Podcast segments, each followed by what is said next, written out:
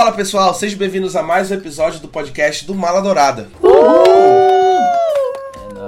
Gente, é um prazer estar de volta para mais um episódio do nosso podcast numerado. Vou confessar para vocês que a gente voltou um pouquinho antes do que eu planejava, mas foi necessário que a gente fizesse esse episódio para celebrar o mês da consciência negra, que a gente não poderia deixar passar. A última vez que a gente falou sobre esse tema foi lá no episódio 10, na primeira temporada, que a gente falou sobre representatividade negra no cinema, que inclusive é um episódio marcante, porque foi a primeira vez que o Lucas falou zabumba para os fãs do Mala Dourada. Foi quando ele inventou este bordão sagrado. 58 episódios depois estou aqui. Está aqui ainda falando o mesmo bordão. Rafael, já parou pra pensar que nós somos as únicas pessoas que restaram deste podcast? 58 podcasts depois. 58 podcasts depois, trocou tanto. Que coisa louca, né? E hoje a gente se reúne aqui para falar de diretores pretos em Hollywood e no Brasil. Lá naquele episódio 10, a gente falou de produções que falavam da cultura preta nos Estados Unidos, no Brasil e em qualquer lugar do mundo que coubesse falar. Só que aí a gente entra no empecilho de que nem sempre histórias pretas são contadas por cineastas pretos. O grande exemplo disso que a gente pode mencionar mais recentemente é o Green Book, que ganhou o Oscar de melhor filme, contando a história de um preto dirigido por um diretor branco. Então, dessa vez, a gente quis falar sobre os cineastas que estão levando as histórias de pessoas pretas para Hollywood nos filmes e nas séries e contando essas histórias da maneira que elas merecem ser contadas, da forma mais adequada possível. E a gente vai falar deles e também dos cineastas que estão fazendo esse mesmo caminho aqui no Brasil, que estão começando agora, mas que já merecem o destaque para que a gente mencione eles aqui no podcast. Vou apresentar a equipe que vai comentar este podcast comigo hoje, que tem integrantes do Mala Dourada e convidados muito queridos que eu queria trazer há muito tempo para participar do Mala Dourada e que hoje calhou de ser o episódio perfeito. Eu sou o apresentador deste episódio, Rafael Mendes. Da equipe do Mala Dourada nós temos ele, que inaugurou o bordão dele lá no último episódio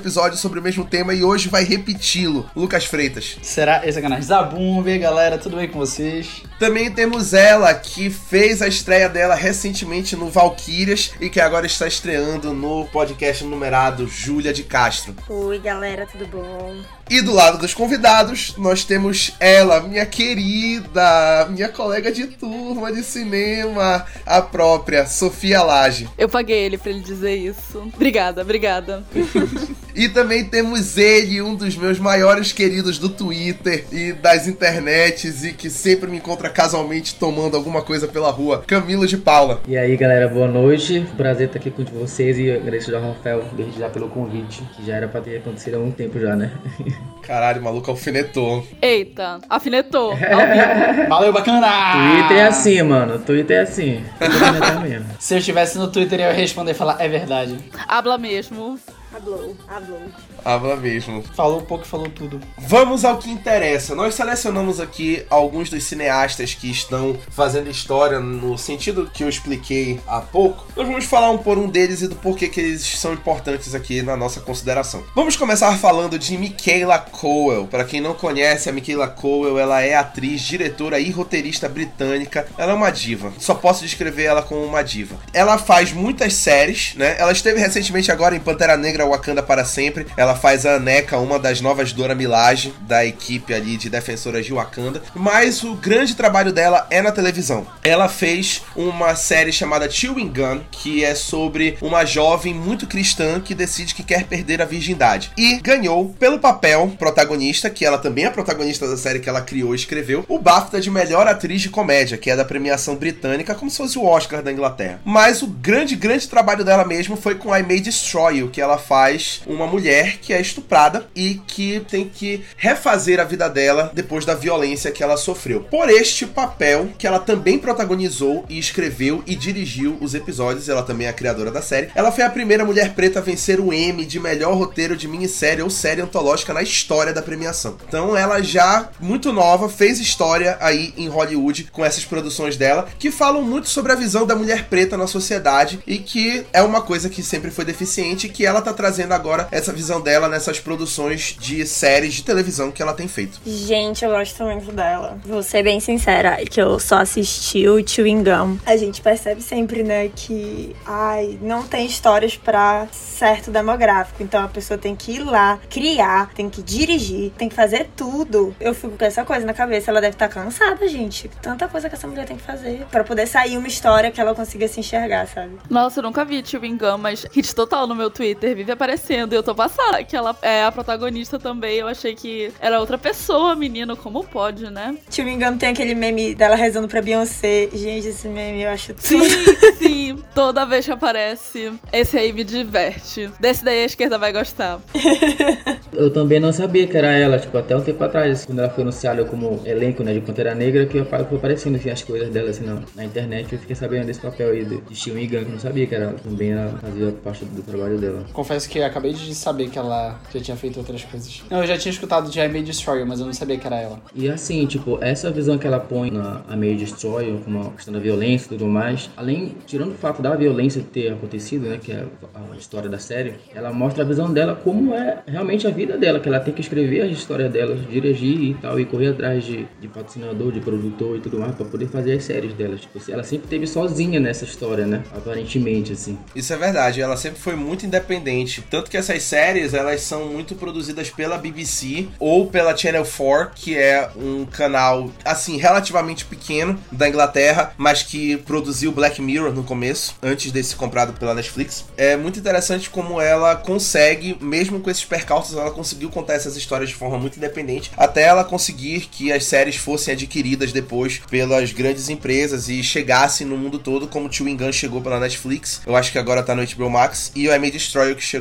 na HBO Max também para distribuição internacional. Então, muito legal o trabalho que a Michaela Cole vem fazendo e ela, inclusive, fez alguns papéis em Black Mirror. Curiosidade, ela fez dois papéis em Black Mirror já em dois episódios, mas papéis bem pequenos. E é bem bacana ver ela, assim, galgando cada vez mais e recebendo esse reconhecimento. Quando ela ganhou o Emmy, foi muito satisfatório porque I May Destroy You é uma série muito boa e ela carrega essa série. Imagina, pô, ela é a criadora, diretora, roteirista e protagonista. Ela é muito completa e ela carrega essa série e eu acho que ganhar esse Emmy de melhor roteiro foi tipo o mínimo que ela merecia pelo trabalho que ela fez em May Destroy. E ela tinha um ano muito difícil, que tinha o Gambito da Rainha, tinha Mare of Easttown e foi uma disputa muito boa e ela ganhou merecidamente pelo trabalho dela que traz muita representatividade, né? Não podia faltar aqui na lista, na minha opinião. Eu ia falar isso, né? Tipo, ela é muito versátil, né? Porque ela, ela escreve, dirige e ela atua e faz tudo muito bem, assim. Tipo, o roteiro de A Destroy é uma coisa absurda de linda, assim. A direção, a fotografia é uma coisa, tipo, maravilhosa, saca? E tem a atuação dela que, tipo, não sai por baixo também, entendeu? Então, às vezes tem diretor que não, não consegue dirigir e atuar, por exemplo, ou dirigir, escrever, ou dirigir e comandar fotografia, entendeu? Às vezes o diretor faz só uma participação pequena no filme e tal, mas, tipo, ela faz tudo, ela faz tudo, realmente. E acho que não só dela ter se proposto e feito um bom trabalho, mas dela ter sido reconhecida, né? De, tipo, ganhar um Emmy. A gente sabe o quanto é difícil a gente ter acesso a esses prêmios e do quanto a população negra, e principalmente as mulheres negras, né? São boicotadas nesse tipo de evento. Eu lembro que teve até uma aula que a gente viu o momento em que a primeira mulher afro-americana ganhou um Oscar e foi em 1940, e ainda assim foi por um papel de coadjuvante e demorou muito e muito, muitas décadas depois pra outra mulher preta conseguir vir e ganhar o de melhor atriz principal, né? Então, realmente a gente sabe o quanto é difícil a gente acessar esses locais e o quanto é importante mesmo. Tu ter o teu trabalho reconhecido e não só tu fazer um bom trabalho.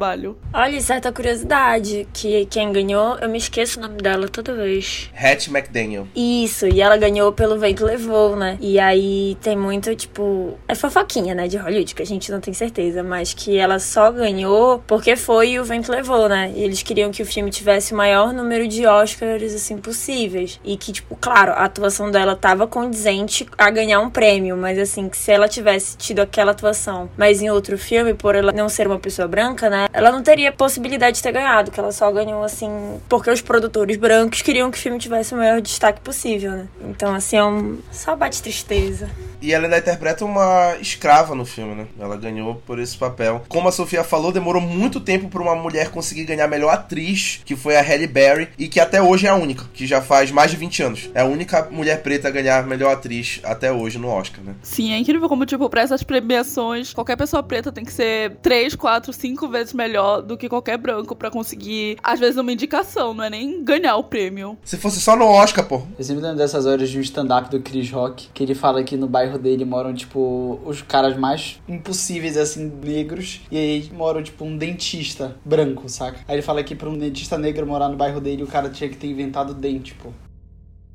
Simplesmente. Eu amo esse especial, mano, é muito bom. E ele realmente, tipo, o pessoal que mora lá na coisa dele é tipo Jay-Z, assim, que é. Porra, é o Jay-Z. Aí tem. Eu lembro desse especial, tiveram mais umas duas pessoas, assim, que- ele falando, né? A gente fica, caralho, né? Só gente foda mesmo, né? O próximo querido da nossa lista é o Barry Jenkins, que pra quem não conhece é um diretor e roteirista estadunidense que é mais famoso por ter dirigido e coescrito o roteiro de Moonlight sob a luz do luar. É esse filme belíssimo que é muito mais lembrado pelo erro do La La Land do que pelo filme em si. Coincidência? Acho que não. Mas Moonlight é um filme belíssimo e que venceu o Oscar de melhor roteiro adaptado, também o Oscar de melhor filme, como a gente já falou, e foi indicado também ao Oscar de melhor direção. Além disso, ele fez um outro filme muito bom que pouca gente fala, que é Se a Rua Billy Falasse, que foi indicado ao Oscar de melhor roteiro adaptado também, que é um filme excelente, e ele também criou e ali trabalhou como roteirista de The Underground Railroad, que é uma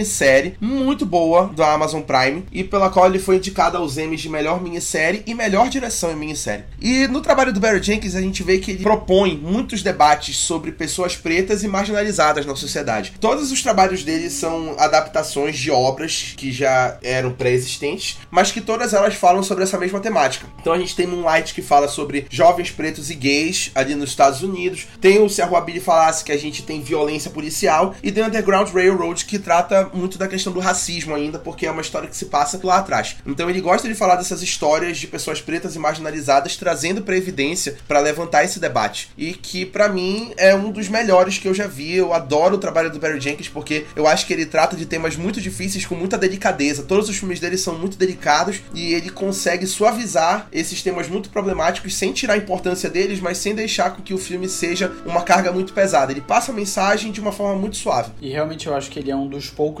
conseguem falar sobre a marginalidade de uma maneira tão precisa, né? Porque é muito difícil. O que a gente tem hoje é um pequeno espaço para que você consiga falar realmente do que acontece, da marginalização que os negros sofrem dentro da sociedade. E por ser um espaço tão pequeno, você precisa ser muito preciso. Ele consegue entender o espaço pequeno que ele tem e trazer de uma forma muito grandiosa, sabe? Se a Rubio falasse, é um filmaço, cara. E realmente consegue trazer e mostrar sobre tudo aquilo que os Estados Unidos viveu e vive até hoje. Essa grande violência que é feita contra negros, né? É muito significativo realmente o que ele faz. Acaba que se torna, assim, um filme atemporal, né? São produções atemporais. Que, assim, naquela época, 20 anos depois, 40 anos depois, segue tendo o mesmo problema, sabe? Contextos, assim, pequenos detalhes mudam, mas os problemas seguem sendo os mesmos. Esse The Underground Railroad eu não assisti, eu quero muito assistir essa série. Mas a comunicação dele, ela não é clichê nos filmes. Tipo, ele consegue, como o Rafael falou, ele, ele é muito delicado em tudo, assim. Ele, ele passa a mensagem de uma forma muito direta, mas sem ser clichê, sabe? Aquela coisa, tipo, ah, o racismo é errado, tá? Como a maioria dos filmes fazem, que a gente sabe, né? Mas, assim, a comunicação dele, tipo, é, é maravilhosa. Assim, o jeito que ele trata, assim, a, a- uma coisa mais artística, né? De, de passar mensagens de fato. Ele também fez o Último Homem Preto em São Francisco, vocês já viram? Ele é meio longuinho, mas dê uma assistida aí. Ele, ele é muito, muito bom. E ele, tipo, como vocês estão falando, ele aborda os temas de um assunto sutil, sabe? Esse eu acho que já é um pouco mais, não digo escancarado, mas esse já tem um teminho, já tem conversas sobre, sabe? Que, tipo, se a Robil falasse, a gente sabe o problema, mas em nenhum momento é falado, né? Tipo assim, em nenhum momento falar, ah, isso foi brutalidade policial, isso é corrupção policial. Não, mas a gente sabe o que, que tá acontecendo, né? A gente entende o que tá acontecendo. Mas aí lá eu, eu já acho que é uma coisa um pouquinho mais explícito. Acho que essa seria a palavra. E assim, se a Rua Bill falasse, eu acho que eles não tiveram o reconhecimento que merecia. Nossa, esse filme merecia muito muito mais, porque ele é um filme tão bom, eu não sei nem descrever o quão bom que é esse filme, sabe? Ai, sem palavras para descrever esse filme, mas eu fico muito chateada com isso, porque. Eu vou contar aqui uma situação. Eu tenho uma conhecida, fiquei puta agora. Tenho uma conhecida que ela é muito assim, essa pessoa que. Ai, porque eu sou pra frente, eu sou toda desconstruída, isso e aquilo, não sei o que outro. E aí, eu não me lembro se, se a Ruby falasse foi antes ou depois do ano de Green Book. Que foram duas situações diferentes, mas foi com a mesma pessoa eu fiquei com isso atrás da orelha. Quando saiu Green Book, e aí foi no mesmo ano que Infiltrados no Clã. E eu era muito time Infiltrados no Clã, pois é um filme bom pra cacete e, enfim, bem mais relevante. Apesar de estarem do mesmo tema, é um filme extremamente mais relevante. E aí ela ficou, não, porque é um filme lindo, fala sobre amizade, fala além do racismo. Aí eu falei assim, ok. Aí diz que ela leu Se a Rua Bill Falasse e assistiu o filme, ela disse que achou muito péssimo, porque o livro é muito melhor, que realmente não merecia nenhuma indicação. Eu fico, minha mana, a gente já tá com tão pouquinho aqui, a gente já tá com as migalhas, e tu já quer me tirar o pouco que a gente tem, sabe? Eu fiquei muito indignada com isso. Aí isso que se o Abel falasse assim, toca num ponto delicado para mim. Que assim, poxa, a gente já tem tão pouco, tu ainda quer no nível de excelência, aquilo que a gente tava falando sobre a Michaela, né? Não basta ser bom, tem que ser máximo, máximo, supra-sumo, né? Pra poder ser considerado alguma coisa. É, e isso é um reflexo, inclusive, do que tu falaste, né? Porque, por exemplo, o Green Book faz um mínimo e ganha, entendeu? E aí, no mesmo ano, diretores pretos contando histórias pretas não são reconhecidos, tipo assim, considerados piores. Tipo assim, o que que o diretor preto tem que fazer de melhor que o diretor branco para contar uma história preta? Nada, porra. Só o, o tipo assim, autoexplicativo. Mas tudo bem, né? É uma luta diária.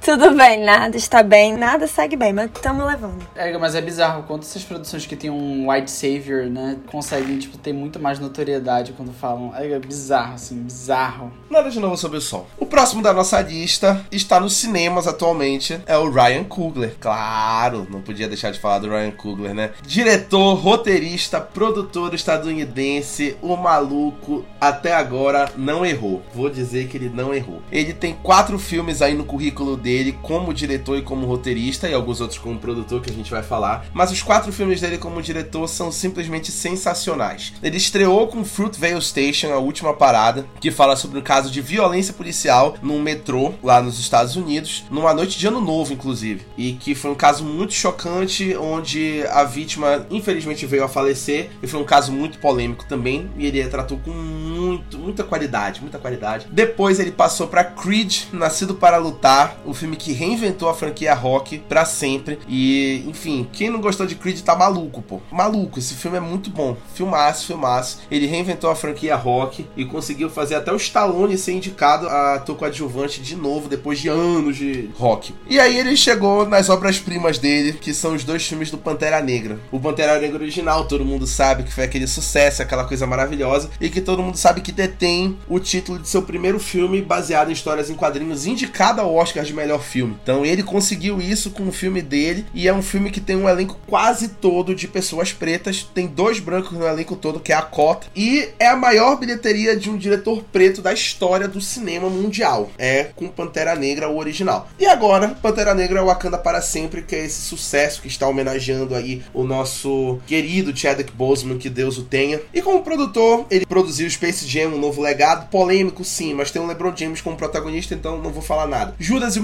Negro, que também foi um sucesso, ganhou Oscars e foi muito aclamado. E as duas sequências de Creed, que já saiu uma e a outra vai sair ano que vem nos cinemas. E ele gosta muito de contar histórias realistas sobre pessoas pretas, mas ele também gosta de mostrar pretos no poder. É uma coisa que é muito recorrente nos temas dele, dos filmes, e que é muito gostoso de ver, particularmente falando no cinema. Aquilo, né? Tipo, ídolo, né, mano? O cara trouxe outra visão, assim, pro cinema, sabe? Assim, desde Fruitvale Station, quando eu assisti, eu fiquei, meu Deus, mano, que filme é esse, cara? E aí tu vê que ele só vai subindo de patamar, assim, né? Fruitvale, Creed, Pantera, ele não vai baixando o nível, assim, ele vai subindo, sabe? O nível cada vez mais. E eu acho que a característica principal, assim, é justamente essa, desmistificar essa marginalidade que é imposta sobre nós, entendeu? Mostrar que, tipo, a, a gente não é só morte ou só tragédia e tudo mais. Tipo, a história do Creed, o moleque era um, um moleque de orfanato e tal, brigão, e que virou campeão do mundo. Pantera Negra nem se fale. Então, tipo assim, ele quer mudar toda essa imagem de preto, colocar realmente preto no poder mesmo, mostrar que a gente é capaz de tudo, de qualquer coisa, sabe? E que os problemas vão aparecer, como apareceu em Creed, que ele tem que lutar pelos problemas dele lá com a esposa e tal, e com o Rock também. E tanto isso no 1 quanto no 2, quando ele é pai, essa questão da paternidade no Creed 2 é maravilhoso, assim, como ele trata, porque mostra que o Creed ele não tá preparado para ser pai, entendeu? Ele tem que se adaptar durante o filme e entender qual é o processo de ser pai e voltar a lutar de novo, sabe? Tem que rever sua motivação. E isso é muito comum em homens negros, sabe? Então, ele trata essa questão da masculinidade negra é muito forte assim nos filmes deles, assim. Então, o Ryan para mim ele é fora de série, cara. E eu acho também que antes os filmes que a gente estava falando eram voltados mais para um público adulto, mas, por exemplo, Pantera Negra, eu acho que é muito interessante isso de tu criar, no caso, o Pantera Negra já existia, né? Mas, enfim, reconfigurar ali e dar heróis negros para crianças negras, saca? Isso é extremamente relevante tu crescer e tu ver um herói com quem tu te identifica e, enfim, não ser desconfortável tu olhar e as tuas figuras positivas não serem nem um pouco parecidas contigo, crescer se sentindo desconectado lado daquilo que tu mais idolatra, saca? Eu tava vendo agora a filmografia do Ryan Coogler. Todos os filmes dele são filmes de legado. Alguma coisa, tipo assim, Pantera Negra 1 e 2 é uma questão de legado. Pantera Negra 1 é o legado do T'Chaka pro T'Challa. Pantera Negra 2 é do T'Challa pra Shuri. Creed é o legado todo do Rock e do Apollo pro Creed. Space Jam vem um novo legado do LeBron, tentando trazer o Space Jam clássico, né, que não conseguiu. Judas e Messias Negro não tem nem... Foi pra ti isso, Rafa. Isso foi pra ti. Eu amo o LeBron, pra mim ele é melhor do que o Michael Jordan, mas assim, o filme foi ruim. Agora tu pega aquela blusa laranja que tu tem no teu guarda-roupa aí, Rafa. Judas e o Messias Negro, a mesma coisa. Então eu acho que assim, a visão que ele traz é uma visão muito madura, né? Realmente isso que o Camilo foi falando é muito verdade. As relações dos homens negros com o ser, né? O ser negro, a necessidade de se impor na sociedade. Então eu acho que ele fala isso de uma maneira brilhante, assim, brilhante. Ele consegue reinventar as mas eu acho que, para mim, Pantera Negra e Creed são filmes muito significativos porque são franquias que profundamente tinham um pé atrás, né? Creed vinha de, sei lá, sete rocks, seis rocks, sete rocks. Então já tava, tipo, bem, bem, assim, já tinham tirado tudo e aí, tipo, surge uma coisa nova que ninguém esperava e hoje é um grande sucesso. Tanto que Creed 3, que não vai ser dirigida pelo Ryan Coogler, né? Vai ser dirigida pelo próprio Michael B. Jordan, estreando como diretor. Mas é absurdo e é muito legal a amizade deles, né? Eles são muito amigos, tipo, amigos inseparáveis. E aí, todas as produções que a gente citou, Michael B. Jordan tá também. Então é muito legal, assim, eu gosto muito da visão dele dentro da sociedade sobre negros, enfim. Ai, gente, lindo, realmente, para vocês que são homens, né? Pra nós mulheres a gente fica um pouquinho na merda. Mas são filmes bons, assim, pra assistir, com certeza. Não tem essa ligação que vocês têm aí, né? Do. Ai, ser pai tal, mas que bom que vocês conseguem essa representatividade, né? Pra gente, assim, um buraco um pouco mais embaixo. Mas que bom que vocês têm, né? Já é uma, uma vitória. Aí eu queria dar um, só um comentário, que eu acho que Judas e Messias Negro, não sei quem assistiu, mas tem uma cena que tá fazendo aquela reunião lá dos Panteras com outro. Eu acho que eu nunca vi tanta gente preta na televisão no mesmo lugar. Na mesma cena, tanta gente preta, sabe? Achei gente coisa linda, juro pra vocês. Quando eu vi, eu fiquei emocionada. E assim, falando de de forma geral, assim, sobre ter pessoas pretas aparecendo no cinema, o bom é que, tipo, esses novos diretores que estão aparecendo agora, eles estão fazendo isso, né? Eles estão trazendo mais pessoas pretas pra TV, pra mostrar pro cinema. Porque, assim, você pega um diretor branco antigo, vamos dizer, sei lá, o Scorsese, ele pega a mesma galera sempre todo filme, pra fazer o filme dele. Ah, o DiCaprio, sei lá mais quem. Aí pega o Christopher Nolan, só chama o Christian Bale, Leonardo DiCaprio, Tom Hardy, essa galera, mesma galera de sempre. Aí os diretores pretos estão falando, não, vou fazer minha panela também da galera preta. Então, tipo, Ryan Coogler, só chama a mesma galera também, tipo, a galera preta. E foda-se, mano. Ninguém quer saber de gente branca no filme, saca? Júlia, tu falaste que o Ryan Coogler, ele não fala muito de mulheres, né? Mas, coincidentemente, o último Pantera Negra é um filme só sobre mulheres de Wakanda, praticamente, né? E aí eu acho que ele mesmo já quebra aí um pouco o estereótipo dele. Não tem jeito, o Rafael vai ter que pagar o meu ingresso da Júlia pra nós vermos esse novo Pantera Negro, pra nós podermos opinar. Estarei aí fazendo tudo pelas mulheres pretas. A qualquer momento, o Pix do Mala Dourada irá cair. Do CNPJ Mala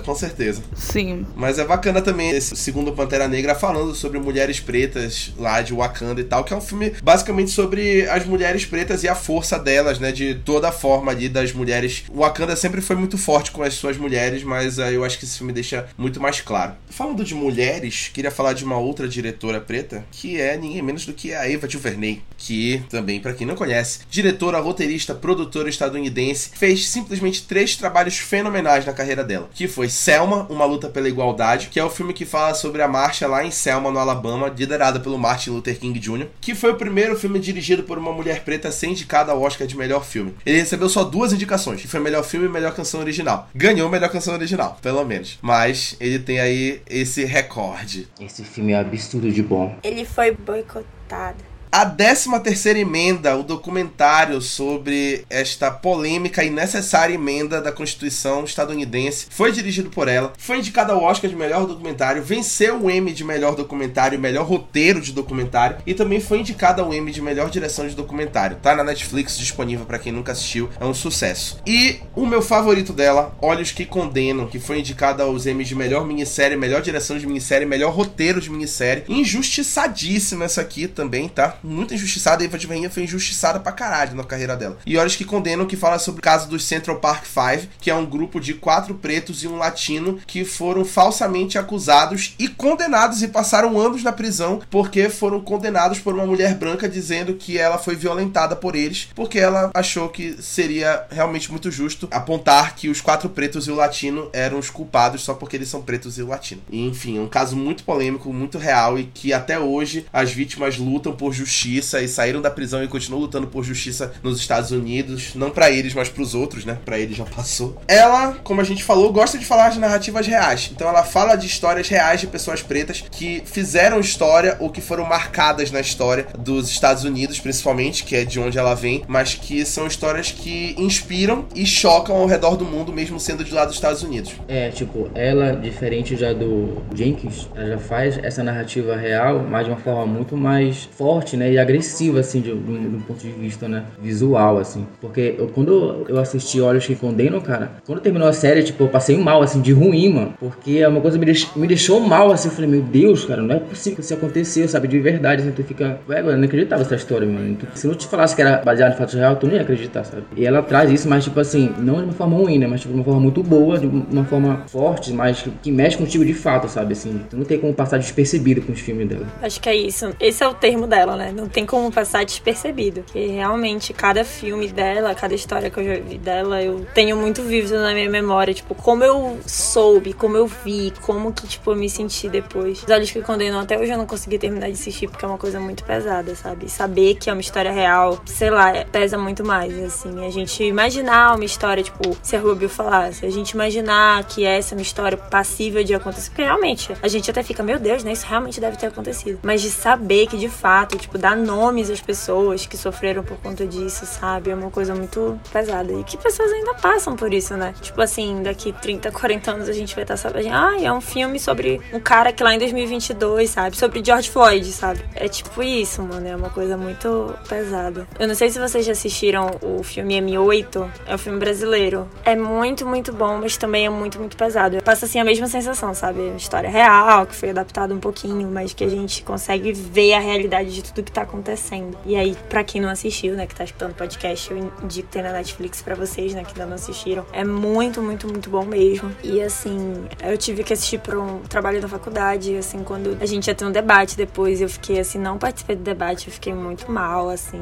Eu fiquei mal emocionalmente, sabe, durante vários dias. E assim, é muito chato que, tipo assim, a gente tenha que passar por isso, sabe, tudo de novo. É uma realidade que precisa ser mostrada, mas é, é muito triste que, tipo, o que acontece, né? A realidade do que acontece.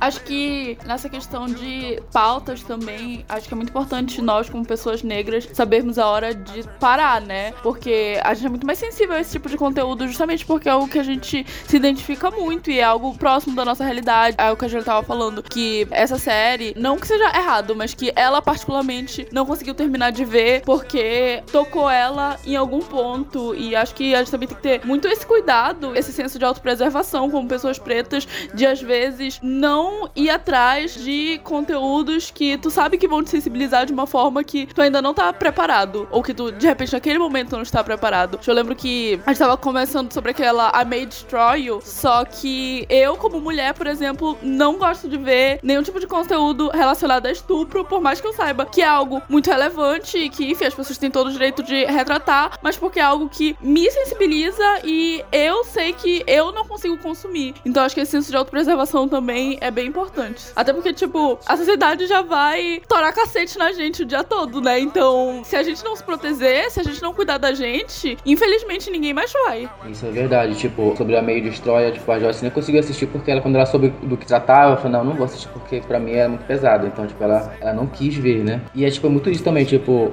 essa série que tem do serial killer e Dahmer, tipo, eu não vejo porque pra mim é, pra mim é pesado demais, tá? Então, tipo, nem vou perder tempo assistindo porque eu sei que vai me fazer ruim. Então, tipo, eu sei onde eu posso ir, né? Onde eu posso assistir certas coisas, né? Mas pro resto das pessoas, elas têm que ver, principalmente as pessoas brancas, elas têm que assistir tudo. Que é no mínimo a obrigação delas. Isso é verdade. Pros brancos, o céu é o limite. Sempre foi, né? Sempre foi. Sim, habla. Eu assisti Dahmer muito porque tinha que fazer conteúdo pro Moral Dourada, porque, assim, eu chorei em alguns episódios sozinho no meu quarto, porque é muito difícil, muito difícil. Esse limite, realmente, a gente tem que saber o nosso limite. É, mas como o Camilo falou, pessoas brancas assistam tudo. Vocês precisam aprender. A vez que eu vi Olhos que Condenam, só vi uma vez e só verei uma vez, porque eu fiquei, tipo, me sentindo tão mal quanto eu vi a primeira vez o menino do pijama listrado. Cara, não tem como, não tem como como, cara. É muito forte. É muito forte. E também eu gosto muito da 13 terceira emenda, pra quem não sabe, a 13 terceira emenda, né, foi a emenda que aboliu a escravatura nos Estados Unidos. Então, assim, é uma emenda que impactou o globo todo. 23 anos depois, 1988, né, 13 terceira emenda de 1865, 23 anos depois a gente conseguiu a abolição da escravatura aqui no Brasil. Então, é assim, é um filme muito brilhante, a forma que ela narra, a forma que ela traz os fatos. Ainda não assisti, vou procurar. Tem Netflix? É onde tem? É da Netflix. É original Netflix. Beleza. Muito bom. A Eva DuVernay é muito talentosa, né? Muito talentosa e é uma excelente produtora também. Com certeza. Falta só ela fazer um filme aí sobre como é ser uma mãe preta. Fazendo esse filme aí. Tá faltando no currículo dela, acho que é necessário. Mandando esse roteiro agora pra ela. Vamos escrever, Sofia. Vamos mandar pra ela. Acho que pede. Sim. Continuando na nossa lista, chegamos no talvez maior querido de muita gente hoje, que é ninguém menos do que Jordan Peele. Que falar do Jordan Peele, né? Ai, Jordanzinho. Ai, Jordan Peele. Jordan Peele, diretor, roteirista, produtor estadunidense, que começou fazendo sketches na internet com o melhor amigo dele, Keegan Michael Key, e lá já começaram a fazer muitas críticas sociais fodas em sketches cômicas que à primeira vista tu pensa, haha, engraçado, depois tu pensa, porra, e não é que ele criticou mesmo? O maluco sempre foi bom. De repente, vou fazer um filme e fez. Corra. O resto é história, né? Primeira pessoa preta venceu o Oscar de melhor roteiro original, indicada ao Oscar de melhor direção e foi responsável por reinventar o gênero do terror com um filme que fala de racismo no terror. Bizarro, né? O maluco é bom demais. Depois ele veio com Nós, muito subestimado, mas que é um filmaço também, que tem um elenco muito bom.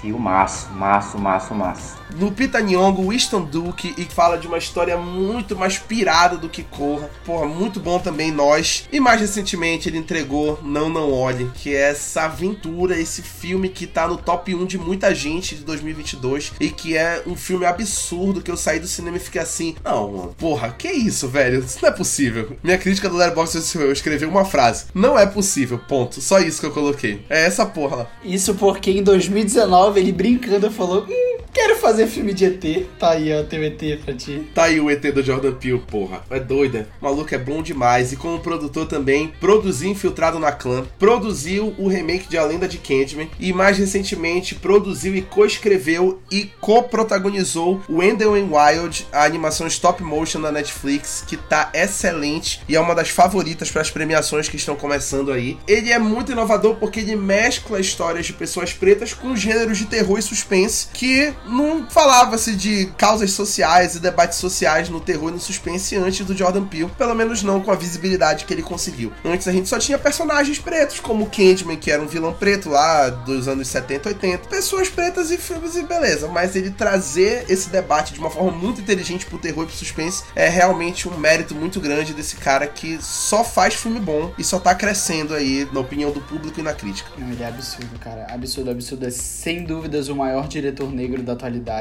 E eu fiquei triste que você não colocou a maior obra dele, cara. Key and Peele. Eu tava vendo uma sketch hoje do Key and Peele, que é um cara tá saindo do supermercado ele... Você não gostaria de doar um dólar pra salvar as crianças? Aí ele fala, sim, por que tudo mais? Aí ele chega assim, um dólar salva uma criança. Ele tá bom, eu tenho cinco dólares. Aí vem uma van do nada e tira cinco crianças assim. E eu acho muito engraçado, muito interessante. Muita gente não conhece esse lado cômico do Jordan Peele, né? Mas ele consegue fazer críticas à sociedade de uma maneira muito cômica e que tu fica assim, caramba, mano, eu nunca tinha parado para pensar nisso. Mas eu acho que é brilhante, simplesmente brilhante. Todos os trabalhos dele, todos os últimos trabalhos. Infiltrado na clã, Não Não Olhe, Nós e Corra. Para mim, Corra, eu já falei pro Rafael isso, o Rafael sabe. Para mim, Corra é o melhor filme de terror barra thriller dos últimos 10, 15 anos, cara. É simplesmente genial. Nenhum filme bate. Pode vir, sei lá, o filme que for. Cara, da forma que a narrativa é construída, o que que ela ataca, como ela ataca, tudo, cada elemento. É de longe a melhor obra do Jordan Peele. Eu sei que não é a, a obra que mais inova, mas pra mim é a obra mais segura e mais milimetricamente bem feita dele. Tirando o Infiltrado da, da Clã, tô falando de filme de terror, tá? Infiltrado na Clã divide o tópico. Olha, como uma pessoa que não gosta de filmes de terror, pois sou muito medrosa, mas égua, Corra me conquistou de uma tal maneira, assim, porque é o terror, né? O terror relativamente clássico. Aí tem aquele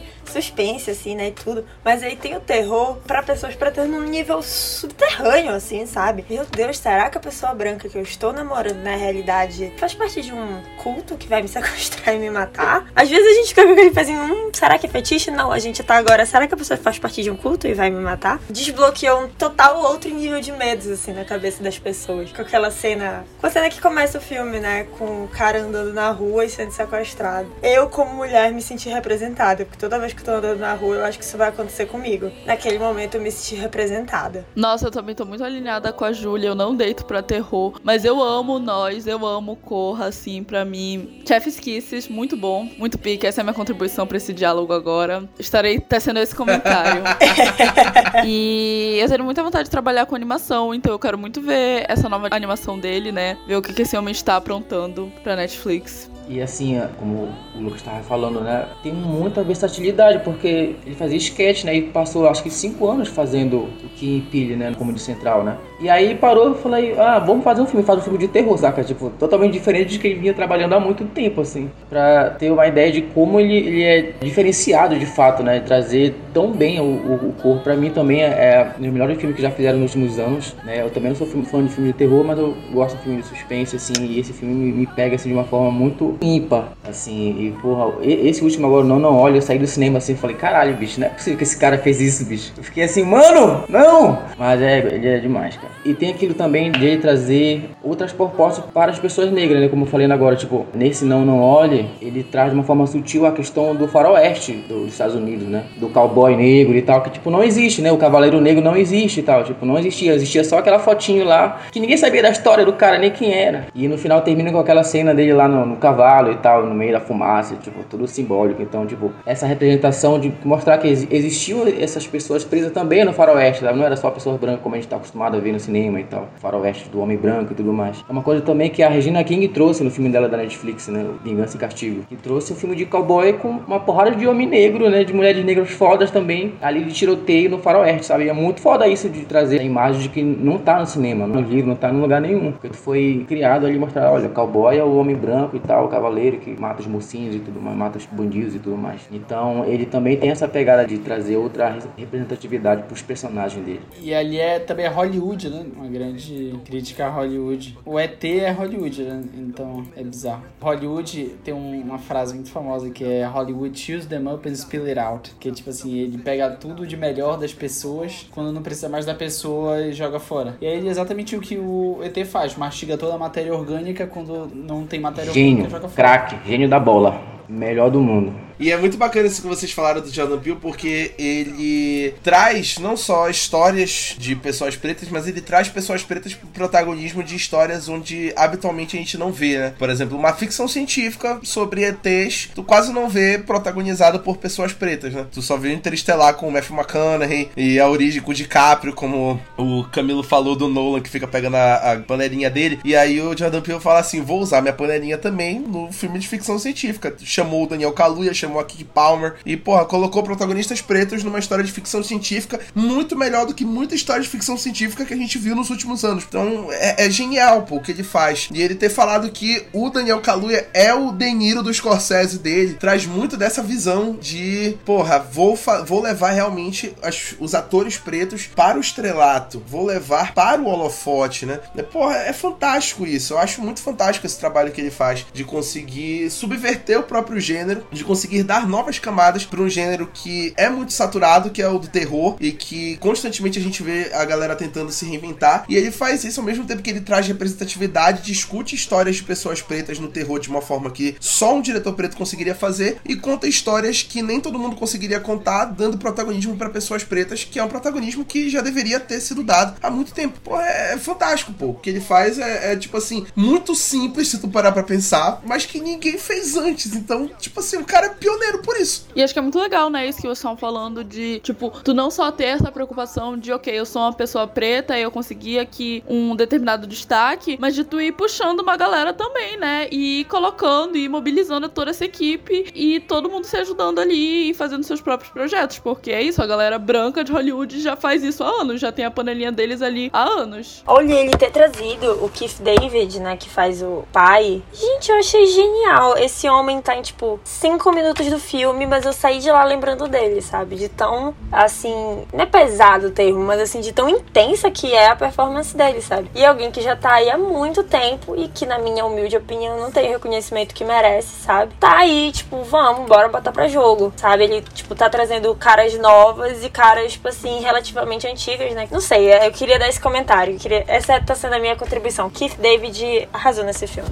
É, um cara que fez isso recentemente também muito bem foi o Spike Lee, né? Que é bom a gente falar aqui, que fez no destacamento Blood, que inclusive também tem o nosso querido Chadwick Boseman, que ele traz ali uma galera de atores pretos que são de longa data de Hollywood e traz para dar ali um destaque num filmaço onde eles mostram todo o talento deles como atores que eles já têm há muito tempo. É um filmaço, é um filmaço. E que também foi um filme que foi muito subestimado aí nas premiações. No Oscar do ano dele foi indicado só melhor trilha sonora, quando a gente teve ali atuações fenomenais de todo o elenco. Porra, filmaço, entendeu? Acho também isso do caralho, de também pegar atores com mais experiência para dar aí essa chance, né? Porra, melhor filme da vida do The Roy Lindo. Filmaço, filmaço. Melhor filme da vida do The Roy Lindo. Ai, pra mim, Spike Lee merece um episódio só pra ele, sabe? Porque, meu Deus. Do The Right Thing, eu assisti de novo outro dia. E, tipo, é um filme atemporal. Todos os problemas que ele fala lá dão para ser falados hoje. E ele falou em 1990. Porra, o cara é genial. É verdade, dá pra falar uma hora só de Spike Lee. A gente também trouxe diretores brasileiros para falar sobre. Claro, no Brasil a gente sofre bastante com racismo também, e principalmente na indústria que a indústria cinematográfica brasileira já é difícil. Eu e Sofia, que somos alunos de cinema, sabemos. Ainda mais para diretores pretos, é um pouquinho mais embaixo o nosso buraco. Mas a gente tem diretores que estão nessa mesma pegada de inovar no cinema mais recente, estão também trazendo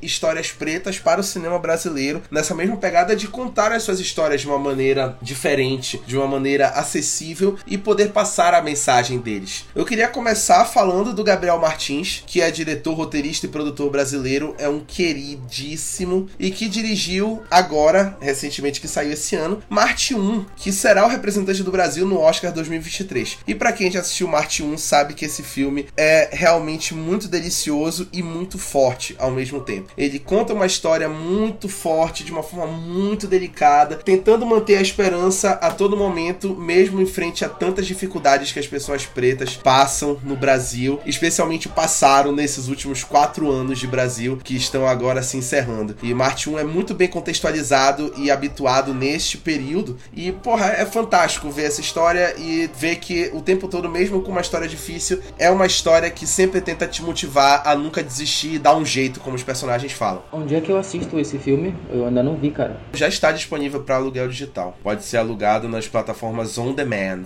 Para aluguel digital já está disponível. Em streamings ainda não, mas aluguel digital já está disponível. Muito brabo, o brabo tem nome. É realmente muito bonito, assim, e querendo ou não, apesar de mostrar várias situações bem difíceis e tal, é um filme que tu termina de assistir com esse sentimento de esperança e de que vão vir tempos melhores e que a gente, apesar dos pesares, consegue se ajustando e tentando viver com o mínimo de dignidade e feliz perto das pessoas que a gente ama. E é realmente uma narrativa muito bonita e, e muito delicada, assim, sobre família e afetividade. Até para isso, né? Pra núcleos familiares pretos, tem características bem diferentes de núcleos familiares brancos, porque são outras questões que atravessam todas aquelas pessoas. Marginalização, né? Então, por exemplo, uma mãe preta, às vezes, principalmente quando ela já passou por muita dificuldade, né? Então, é, vem de uma classe menos abastada e tem muita dificuldade para criar os filhos, e ela pode ser mais rígida ou não. E aí, famílias pretas também tem muita essa questão de maternidade, paternidade, e por muito tempo se representou muito muitas famílias pretas com pais ausentes, né? E aqui não, a gente vê um pai presente e apesar dele ter essa dificuldade de se conectar com os desejos dos filhos deles e etc, ele tava ali, ele tava tentando. Então, é muito importante isso, né? É muito importante mostrar essa relação, mostrar o amor de uma mãe preta para uma filha preta, para um filho preto, de um pai preto, para crianças pretas. É realmente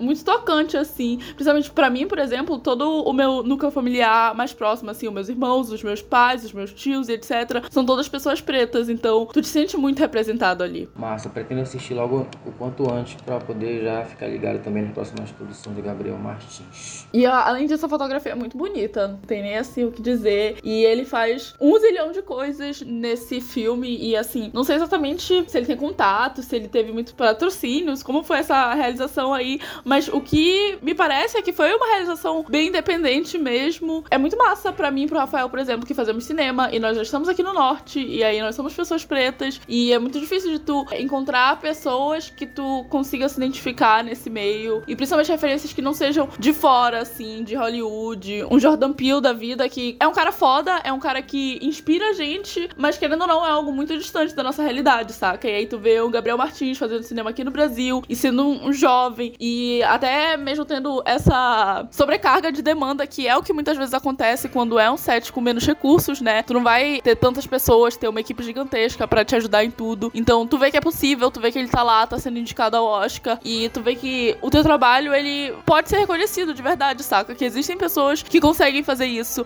apesar de ter tantas dificuldades no caminho. E é uma coisa que te motiva a não desistir. Ele conseguiu financiamento para fazer esse filme, respondendo a tua pergunta, através de um edital que ele conseguiu em 2018, antes da Ancine sofrer cortes, que a gente sabe que sofreu, né, nos últimos quatro anos. Então ele conseguiu esse edital em 2018 e ele disse que foi a única maneira dele fazer esse filme, porque ele sabia que se ele tivesse tentado o edital depois de 2019, ele não teria conseguido fazer o filme. E ele conseguiu, na sorte, antes de terminar o ano de 2018, conseguiu produzir o filme todo e saiu só esse ano, mas saiu. E aí foi assim que ele conseguiu. É foda isso porque, assim, como a Sofia falou agora, é importante a gente ter essas referências nacionais, assim, pra galera que faz cinema atual. Tipo, falo isso assim pra Joyce, né? Ela tá também buscando os editais e tal pra fazer os filmes agora de maior alcance, né? Longa e tudo mais. Só que aí, tipo, é importante ter, é bacana ter referências hollywoodianas de vez em quando e tal, porque ali tem uma outra pegada. Mas a realidade do Brasil é outra, a realidade do cinema nacional é outra, né? Tipo, tanto na questão de orçamento quanto na questão de história mesmo, a questão de cultural mesmo de cinema, sabe? De produção mesmo, eu tô falando, sabe?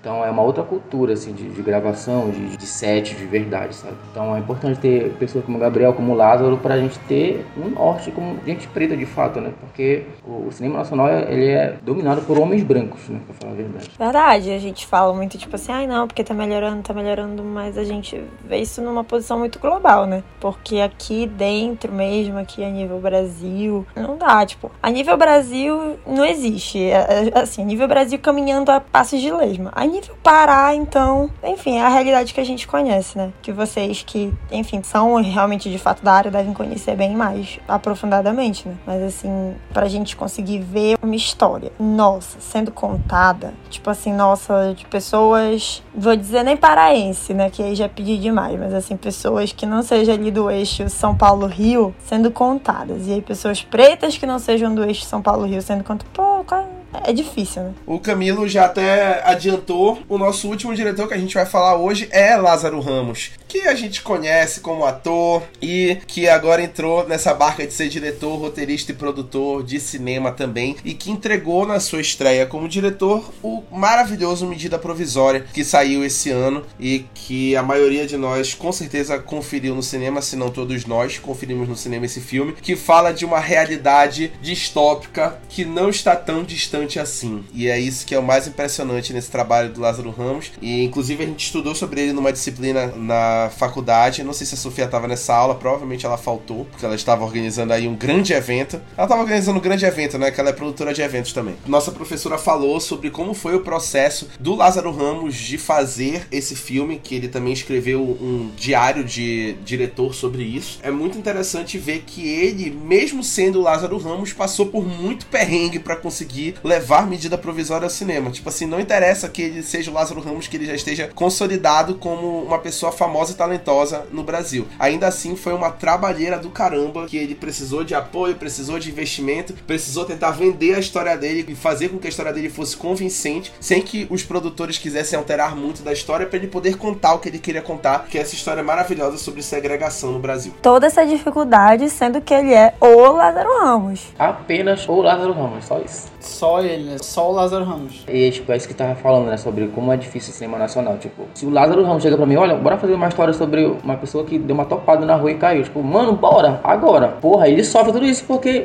o racismo é foda, mano. Não tem limite pro racismo, sabe? Porra, a história do filme é maravilhosa, mano. Porque é um negócio fora do comum, assim. Ele, ele pega uma parada de ficção, mas também tem um pouquinho de realidade ali, sabe? Nas entrelinhas, sabe? Então, é um roteiro absurdo, assim, de bom, saca? E é uma história tão boa, sabe? Eu não entendo porquê. É realmente incrível. Eu acho assim, eu sou muito fã do Lázaro Ramos, eu acho que ele é um, um ser muito completo, assim, tanto como ator, diretor, roteirista, produtor, mas também como entrevistador, como produtor de conteúdo, assim, eu era muito fã de um programa que não existe mais dele na GNT, que é o Espelho. Aquele programa é absurdo, né? inclusive recomendo vocês a assistirem, principalmente o espelho dele com criolo, assim, é, de abrir sua Eu mente. já assim. vi esse episódio, cara. É muito bom, muito bom. Cara, bom. esse episódio é, é assim, é um soco no estômago mesmo. Eu realmente gosto muito dele e acho que ele só tende a crescer, assim, no aspecto mundial, global, como um grande diretor. Nossa, mas medida provisória também, pra mim, é a prova de que eu não teria maturidade pra usar o Letterboxd, porque eu gostei muito. E aí eu fui ver o Letterboxd e tinha umas pessoas falando, tipo, que acharam o filme muito raso e etc. E eu quis ir na casa de cada uma, me matar na frente delas, pra elas pararem de falar. Era só tu fazer uma pergunta, cara, você é negro? Sério. Eu não tenho essa maturidade, não. Acho que eu nem passo nem perto dessas críticas aí, que eu perco logo a paciência. É, Rafael, posso fazer um merchan aqui rapidinho? Pode, faça seu mexendo, fica à vontade. É, a gente tá falando de diretores negros, né? Então, não posso deixar de falar da Joyce aqui, que tá construindo agora a carreira dela aí. O Rafael já trabalhou com ela.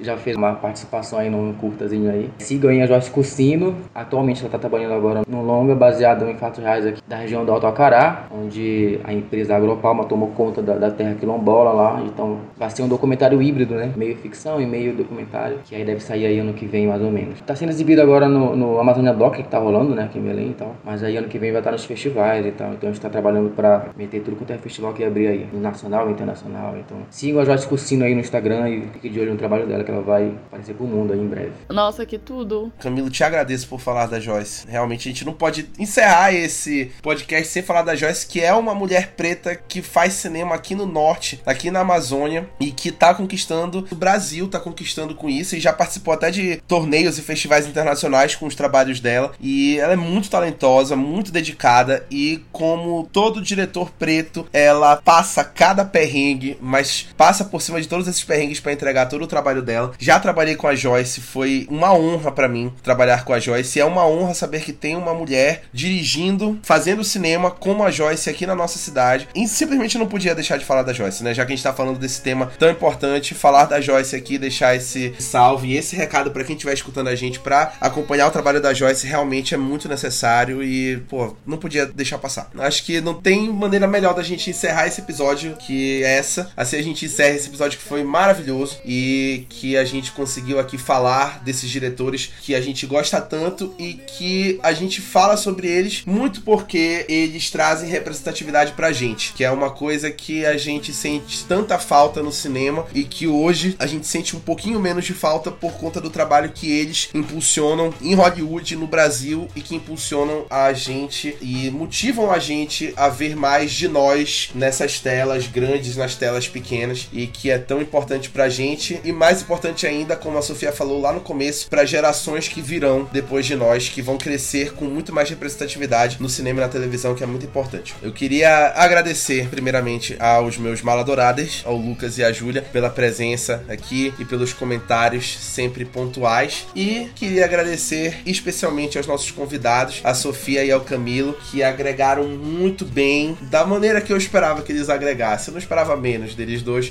por isso que eu queria trazê-los há tanto tempo e trouxe-os neste episódio, porque eu sabia que eles poderiam agregar como ninguém e foi uma honra tê-los aqui fazendo esses comentários. Obrigada pelo convite, Rafael. Mano, eu queria te agradecer muito pelo convite. Tô muito feliz de ter participado e espero participar mais vezes aí. Tamo junto, conte comigo sempre, viu? Claro, queria deixar aquele recado para você que escutou esse episódio até aqui, gostou desse programa, nunca tinha escutado nada do Maladourada, nunca sabia nada do Maladourada, agora já sabe. Segue a gente, arroba Maladourada no Instagram. A gente não faz só podcasts, a gente faz críticas também de muita coisa. E tem outros episódios de podcast vindo por aí, a gente tem mais episódios numerados, a gente vai falar de Guardiões da Galáxia, especial de festas. Vamos falar de Avatar, o Caminho da Água, ainda esse ano. Vamos falar ainda em outros episódios de outros programas de podcast que a gente tem. Escutem o nosso Encena sobre a Casa do Dragão, que bombou, foi o Encena mais escutado da história do Maladourado. Escutem lá, se você ainda não escutou, escuta lá os nossos comentários pontuais sobre cada episódio de A Casa do Dragão. A gente também tem O Raio para os otakus, quem gosta de anime, também é gente. A gente também tem o Valkyrias, o programa das mulheres, teve episódio novo recentemente, tá maravilhoso, com novas integrantes. Melhores e piores filmes do mundo, 30 minutos de sobre você perder a amizade. Críticas no feed, maladourado.com.br com matérias exclusivas no site. A gente faz muita coisa, todo mundo sabe que eu não durmo por conta de tudo que a gente faz e tudo que a gente entrega todo dia, mas vale a pena porque o povo gosta e a gente gosta de fazer conteúdo. E Rafael, Rafael, o que, que vai ter de novo esse ano, Rafael? Vamos ter Oscar, Oscar 2023, a gente vai fazer cobertura do Oscar de novo, Oscar 2023, live no YouTube. Eu não sabia, não. Não sabia? Pois agora tá sabendo. Eu vou fazer publi agora também do meu quadro. Vejam lá, o Destrinchando, todo sábado,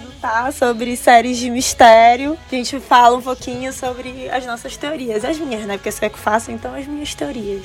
Bem lembrado também, não só o Destrinchando, mas todos os nossos programas de Rios também, tudo que a gente faz no Rios, que entrega toda semana. Como vocês podem perceber, a gente não tem nada melhor pra fazer, então a gente fica criando conteúdo. Nossa, é isso E que é eu isso, percebi, a gente velho. se vê Vocês nos- não dormem, não. Eu não tenho nada pra divulgar, meus filhos. Bora parar. É isso, a gente se vê nos próximos episódios de podcast do Mala Dourada e tchau. Tchau. Tchau, gente. Foi um prazer. Tchau. Muito bom, valeu.